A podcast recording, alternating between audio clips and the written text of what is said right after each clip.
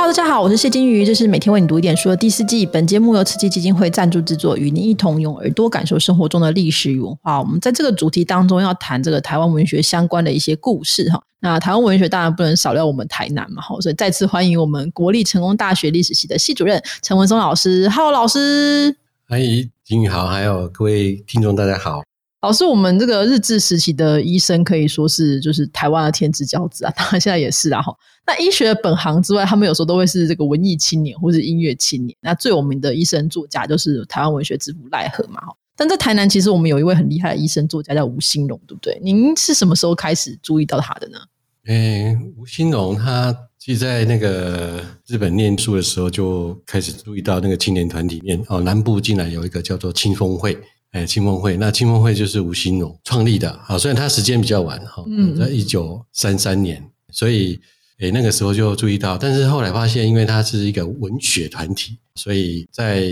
硕士阶段呢，比较没有去深入去了解。那后来是到台南成大任教之后。啊，看了日他的日记之后，才展开对吴兴荣的研究。这样，嗯，大家其实像吴兴荣这个，像吴兴荣的日记，好像在现在网络上，其实大家都可以搜寻得到。那我们知道，就是吴兴荣本身是去日本受医学教育，那他的文学创作这个部分是受到什么样的启发才展开的？文学，因为台湾是被殖民统治嘛，所以这些在一九二零年代，他看到台湾的这些，不管文化文化协会或者是台湾民众党。他本来年轻啊，所以他们去慢慢受到影响。所以，诶，吴兴荣到日本之后，在日本冈山的金川中学转学到那边去之后，他开始从事一些，反正就发表相当多的汉诗啦。嗯啊，那汉诗是最能抒发或者体现那个民族意识的。但另外一方面，他也慢慢用日文去写写一些新诗。嗯啊，那甚至发表一些比较属于偏向政治性的评论的文章，投稿到他们校刊。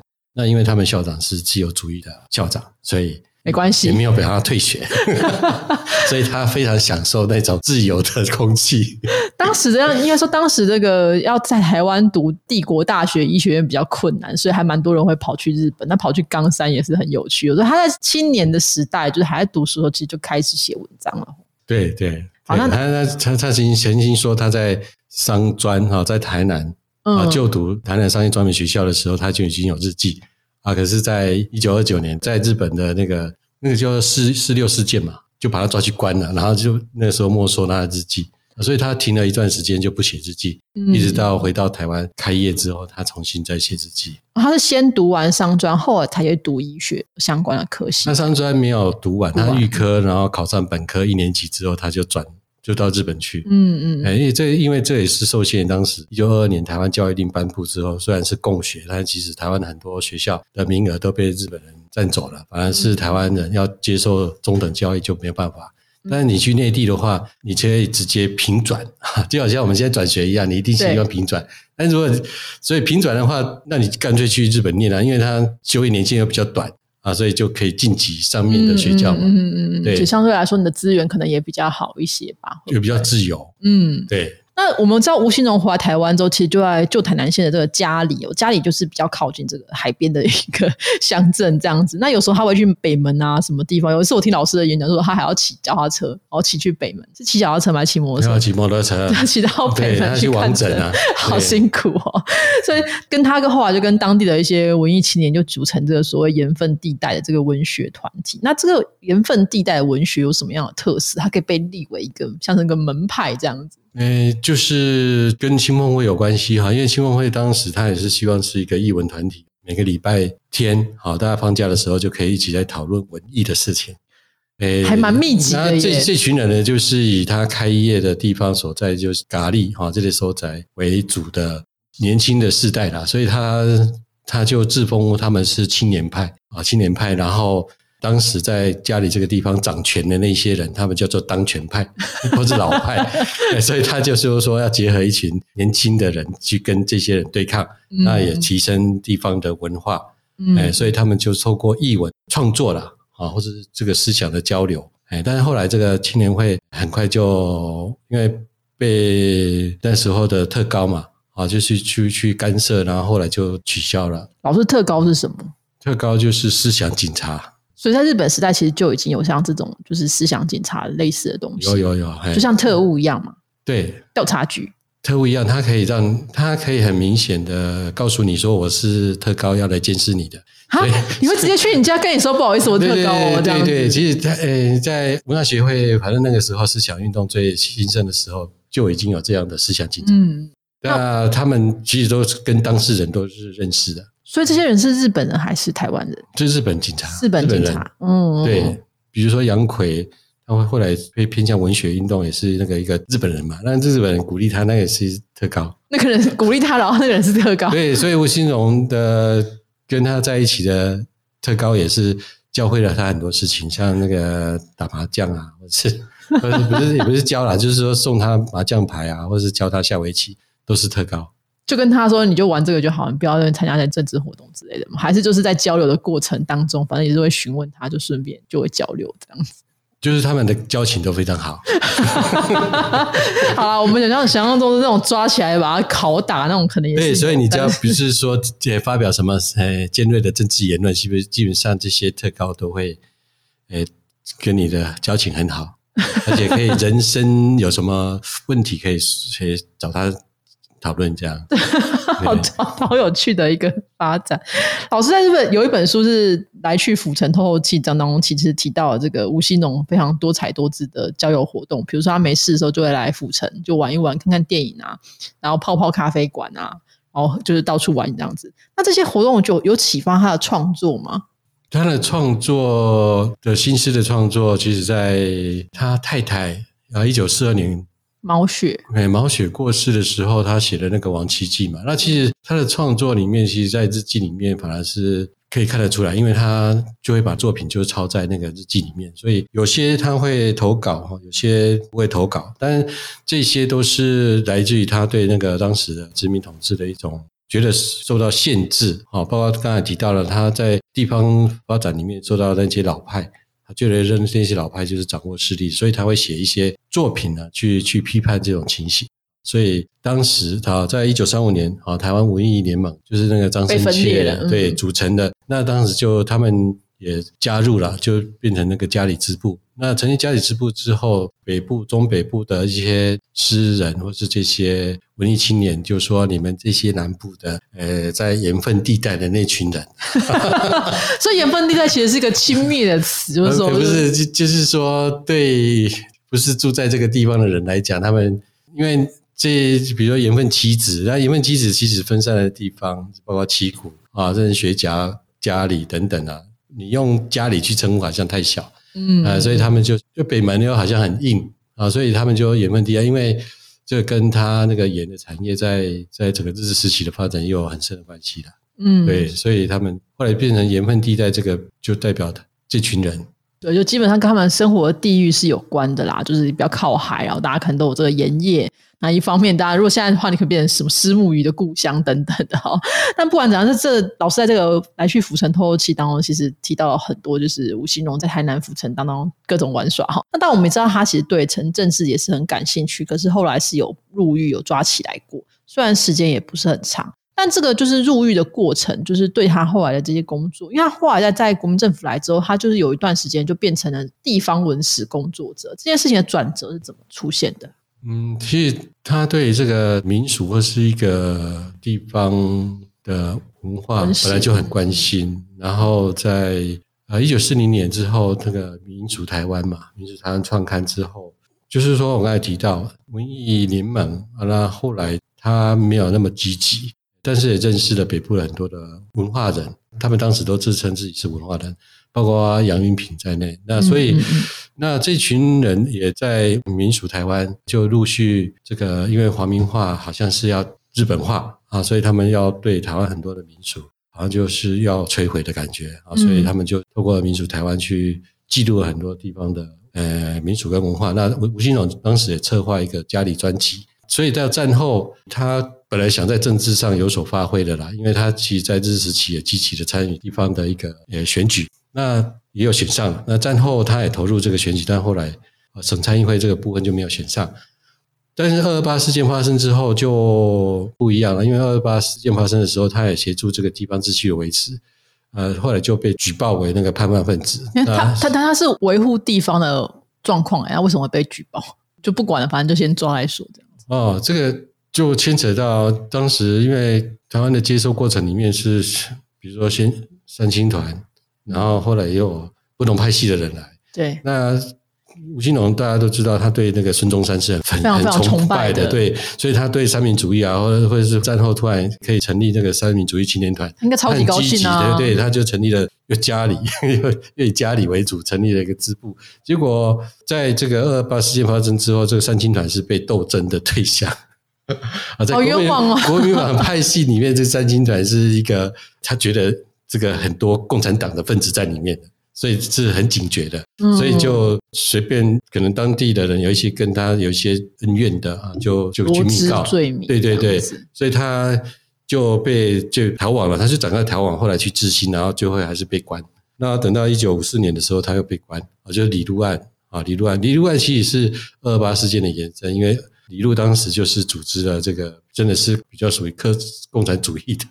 啊，那后来他在逃亡过程当中，又一九五二年的时候又碰到吴兴荣，那吴兴荣就叫他赶快逃，就是有帮助他吗？其实就是跟他讲，继续继续逃亡就对了。没想到一杀李路一九五三年至今之后，就把后来就全盘拖出来。我说吴兴荣叫我继续跑，这样然后就被抓。对，这个当然他那时候当然是会劝告他了，就是你被如果被抓到的时候，可能很危险嘛。嗯，对啊，啊，所以李路后来是用自新的方式去去自首。那自首当时这个案子里面，其他人很多人真的后来被判死刑。那李路只是自首，所以他逃过一死。那吴兴荣也就牵连在内，所以就被抓去关。那所以他在二二八之后，其实已经很对这个新的政权已经是已经很灰心了，嗯，很灰心了，所以他不太涉入政治，嗯啊，那就是刚好。一九五零年之后，台湾省文献会成立，然后各地就设立这个文献委员会。那一九五二年，台南县的文献委员会成立之后，他就担任这个编撰组长了。嗯啊，所以他就很高兴，他觉得说，透过这个诶这个文献采集的工作，可以到处游山玩水，对啊，那也可以结交很多在地的文化人。嗯啊，尤其他跟台南市的文献委员会的石阳虽，对，那个真的是。很好的朋友，那跟台北的杨云平啊，这些交情都很好，所以他每去到台北就会找这些老朋友。嗯，我们在他的新的那个那个日记当中，常常说啊，谁谁谁找我去哪里玩，然后我们就去哪里哪里玩玩，就会觉得嗯，这个人过得好开心哦，他真的好多朋友哦。对对对，那这个也是当时他们这些在日时期是对台湾人的地位，或是台湾的自治非常的。期待的人，那在在二次战后呢？结果新的政权又又把他们是没收回去了。虽然有地方开放的地方选举，但是基本上那个言论啊什么都被管制嘛。嗯，对。但是他也是一个很好的抬轿者了。对他虽然后来就自己没有出来选，但是后来他就在一九五四年啊，这个五三年啊回来竞选台南地区的这个省议员的选举，他就帮五三年。抬轿，抬轿，当哈条啊卡，对对，他当时五三年是第一高票，台湾省议员的第一高票，对，就说虽然他这个没有办法，就是觉得自己不想要参与政治，但是有这个机会的话，朋友拜托他还是会出来，所以这是一个非常好的朋友。就是他为什么朋友这么多，他真的对朋友非常的好。老师，我们如果要认识吴兴荣的话，有什么文章你会建议大家读？呃，去看他的日记就好了。他日记太长了啦，很多哎，非常多哎，而且就是会很多人每天都看到他在哪里玩，然后去什么地方，然后啊，今天又有病人，然后去朋病人家什么什么的，这样还蛮有趣的。啊，那呃内举不避亲，大家可以看完那本书哈。因为因为其实那本书虽然谈的是娱乐，其实我是是要谈政治啊。嗯，因为他在一九三零年代之后，基本上你毕竟不能从事政治运动。但是殖民地统治之下，什么事情都是跟政治有关，所以从吴兴荣的一九三零年代之后的一个，透过这些娱乐，到底要凸显台湾人的地位到底是怎么样，其实还是可以看得出来。嗯，老师，你可以帮我们简单简介，假如假如说吴兴荣今天来到台南的话，他的标准的那个行程会有什么？诶，其实他来台南哈，呃，一个是同学会。啊，因为他念太多学校了，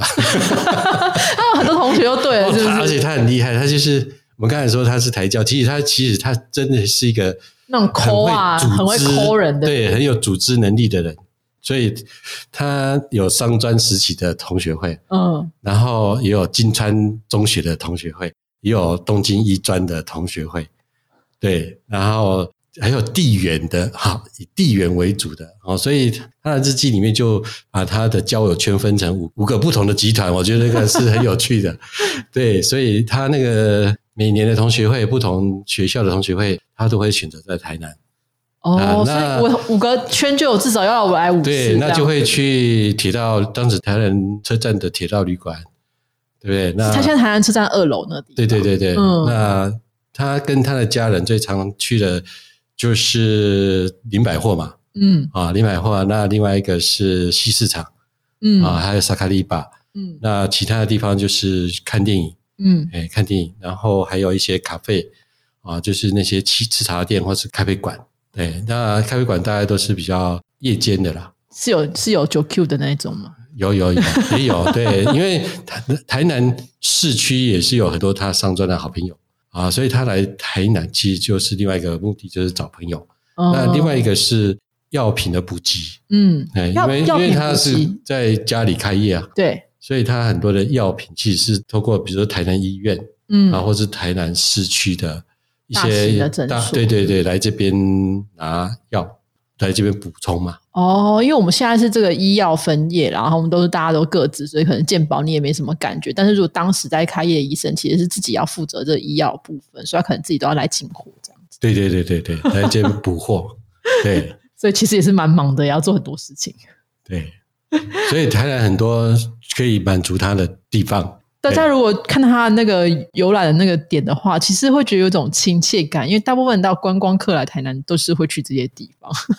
对对对对，所以他就说，每逢假日、周末，他一定会想来台南。对，嗯那当然每次的目的不一样，但是就是呃，一个是访友嘛，一个是逛街嘛，然后是吃好吃的嘛，看电影嘛，然后就是诶，还有什么按摩嘛。对他 他这个五项，他说打这个五项如果有一样没有做的话，就好像什么东西掉在台南。他有一个自己的仪式感啊，大家如果有兴趣的话，对对对这本书是这个来去浮沉透透气哦，全名后面比较长，一九三零到一九六零年代文青医生吴兴荣的日常娱乐三部曲哦。那这本书是这个蔚蓝文化出版，大家如果在网络上其实都可以看得到。老师，这本书其实是你自己研究吴兴荣的过程当中收集起来的吗？应该是要读他的日记啦。嗯对，因为他的日记在那个两千零五年的时候，台湾文学馆把它全部全文出版嘛，嗯那所以你可以看到全部的。那其实，在硕士论文的时候，那时候还没有全文的，它只有摘摘译版。那摘译版主要针对他的文学活动，就是人文地带文学。对，哎，但是全文版看完之后，其实他的人生一九三七年有日记以来到一九六七年过世，就可以看到他的那个整个生活的节奏。所以他常说说他的本期正妻是医学嘛，嗯那情妇是那个文学嘛，那我们现在流行小三嘛，所以小三是那些他的娱乐啊，就是 就不管是麻将啊，还是这个围棋，或是这种看电影，其实都是一种室内的社交娱乐。嗯嗯，对，那但是就可以从这些不同娱乐里面认识不同的朋友哦。我觉得这个是当时在台湾，你不能去大型集会嘛，那我自己在家里面玩总可以吧？找好朋友来，那我们谈什么？那也没有人知道，对不对？所以基本上他的这些室内的这些小型的娱乐，也是都跟他当时政治活动是有被打压跟受限是有关系，所以不得不被限缩到这个程度。而且也有积极的用途啊。他现在学围棋啊，是在一九四二年之后，嗯一九四零年之后了。那他那个时候，他围棋的对象，下围棋对象都是日本人，而且都是当地的，不是学校的校长啊，或是啊，不是就是警察。嗯嗯嗯，那知道大家皇民化的时候，就皇民化运动的时候，在后期是有经济统治的，就是有管制食物的配给。哦，所以这些人人脉很重对，要。但是你要海边，你就知道就很多鱼温嘛，你总可以养一些鱼吧。你还是可以吃海鲜嘛，但是就是说，你既有即使有含海鲜，你也不能随便自己拿去市场卖嗯。啊。所以这个这个时候就有一些灰色地带嘛，所以要常常跟这些